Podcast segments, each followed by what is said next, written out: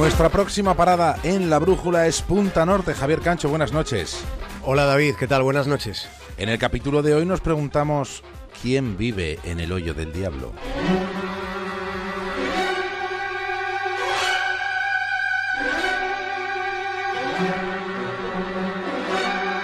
El hoyo del diablo es uno de los sitios más secos del planeta Tierra.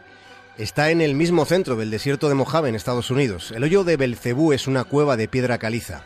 Y a 15 metros de profundidad, en esa cueva, hay algo. Hay algo que resulta sorprendente.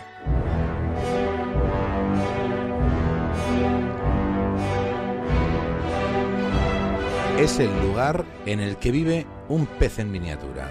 Sí, no llega ni a 3 centímetros de largo lo que mide un bicho llamado el cachorrito del hoyo del diablo. Estos animalillos habitan uno de los páramos más inhóspitos del mundo porque viven en condiciones extremadamente duras, con temperaturas constantes de unos 32 grados centígrados y con niveles ínfimos de oxígeno. Es la especie más aislada y más solitaria de todas cuantas podamos encontrar por el globo. Viven en una caverna que tiene salida de aire, aunque con agua casi estancada. Es una criatura tan rara y a priori tan vulnerable que fue una de las primeras en ser incluidas allá por el año 1966 en aquella ley de Estados Unidos que daba protección a las especies amenazadas. Sí, de hecho la Corte Suprema de ese país, David, prohíbe cualquier bombeo de agua subterránea en las proximidades de esta cueva.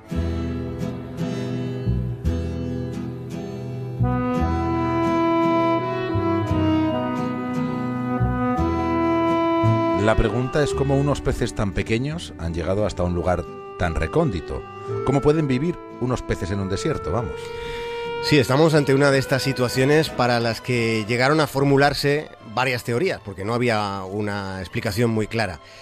Las, las, las, que disponían de más partidarios, al menos al principio, planteaban que los ancestros de estas criaturas habían llegado de alguna manera con otra distribución geológica, evolucionando desde entonces hasta convertirse en lo que son ahora, en esta especie única que son en este momento.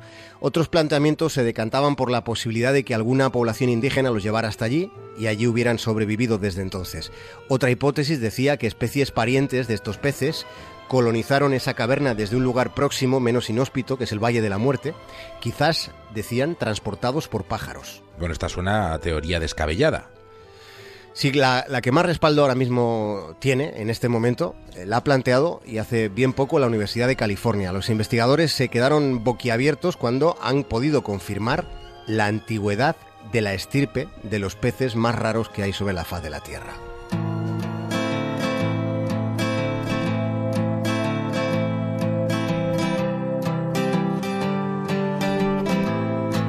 Porque los cachorritos se separaron de otras especies análogas, se separaron hace tanto tiempo que podrían haber transcurrido hasta 80.000 años. Estaban allí, por tanto, antes de que se formase este hoyo del diablo, esta caverna que se abrió hace unos 50.000 años. Esta investigación de la Universidad de California confirma, por tanto, la categoría de rareza biológica extrema, extraordinaria de estos animales, David. La enorme lástima, y por eso hoy los traemos hasta la brújula de Onda Cero, es que están a punto de extinguirse. Si quedan, fíjate, quedan 30 supervivientes, 30. La población de cachorritos llegaba a 400 en los años 70. El cambio climático los está arrinconando y hasta ahora los esfuerzos que se han hecho para criarlos fuera, lejos de ese hábitat, lo que se ha hecho de momento no ha tenido éxito.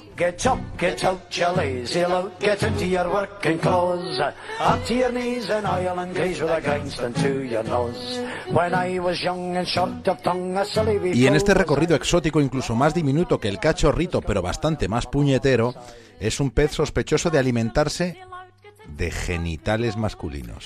No hay pez más temido en el Amazonas que el candirú.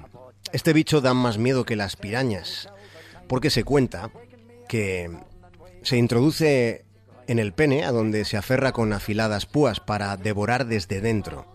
Hace escabechinas de partes blandas, masacra desde dentro hacia afuera, que es una forma de proceder que casi resulta escalofriante. Hay pesadillas añadidas en las que se asegura que esta fiera diminuta pone huevos, pone sus huevos en la vejiga humana. Durante décadas se ha contado que el candirú es un penetra uretras. En 1930, en el, American Journal of Surgery, se publicaban historias de, historias de miedo, todas ellas, de este pececillo de hábitos vampíricos. Pero nos preguntamos, ¿alguien ha visto alguna vez al sospechoso? ¿Qué dice la ciencia sobre tanta truculencia?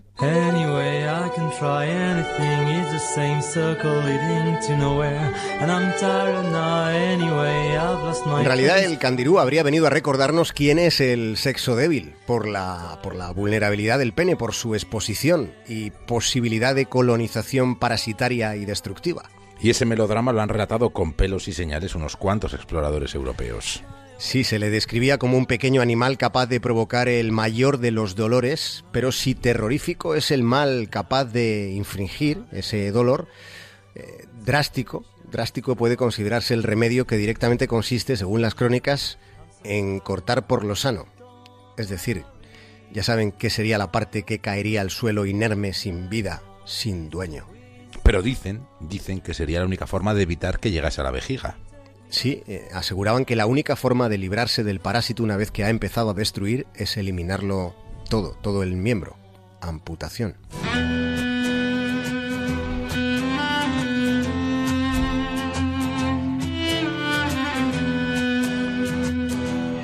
Bueno, hay relatos, hay crónicas, hay informes, sobre todo del siglo XX, también hay alguno del XIX y ahora, en el XXI, lo que hay son algunas dudas razonables. Sí, porque no hemos encontrado informes científicos. En toda la literatura médica que hemos consultado, tan solo hay un caso más o menos fiable. Eh, ocurrió en Manaus, allí en el Amazonas, en 1997. Se relata la historia de un paciente que fue intervenido con un parásito en su uretra. Un urólogo consiguió sacar el diminuto pez del interior del miembro del infortunado.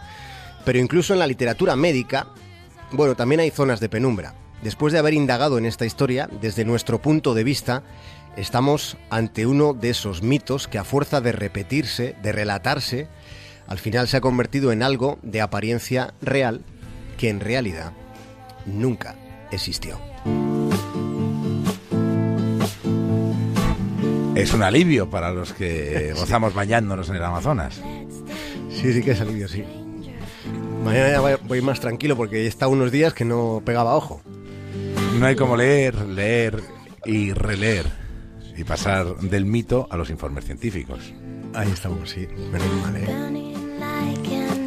Disfruta del fin de semana.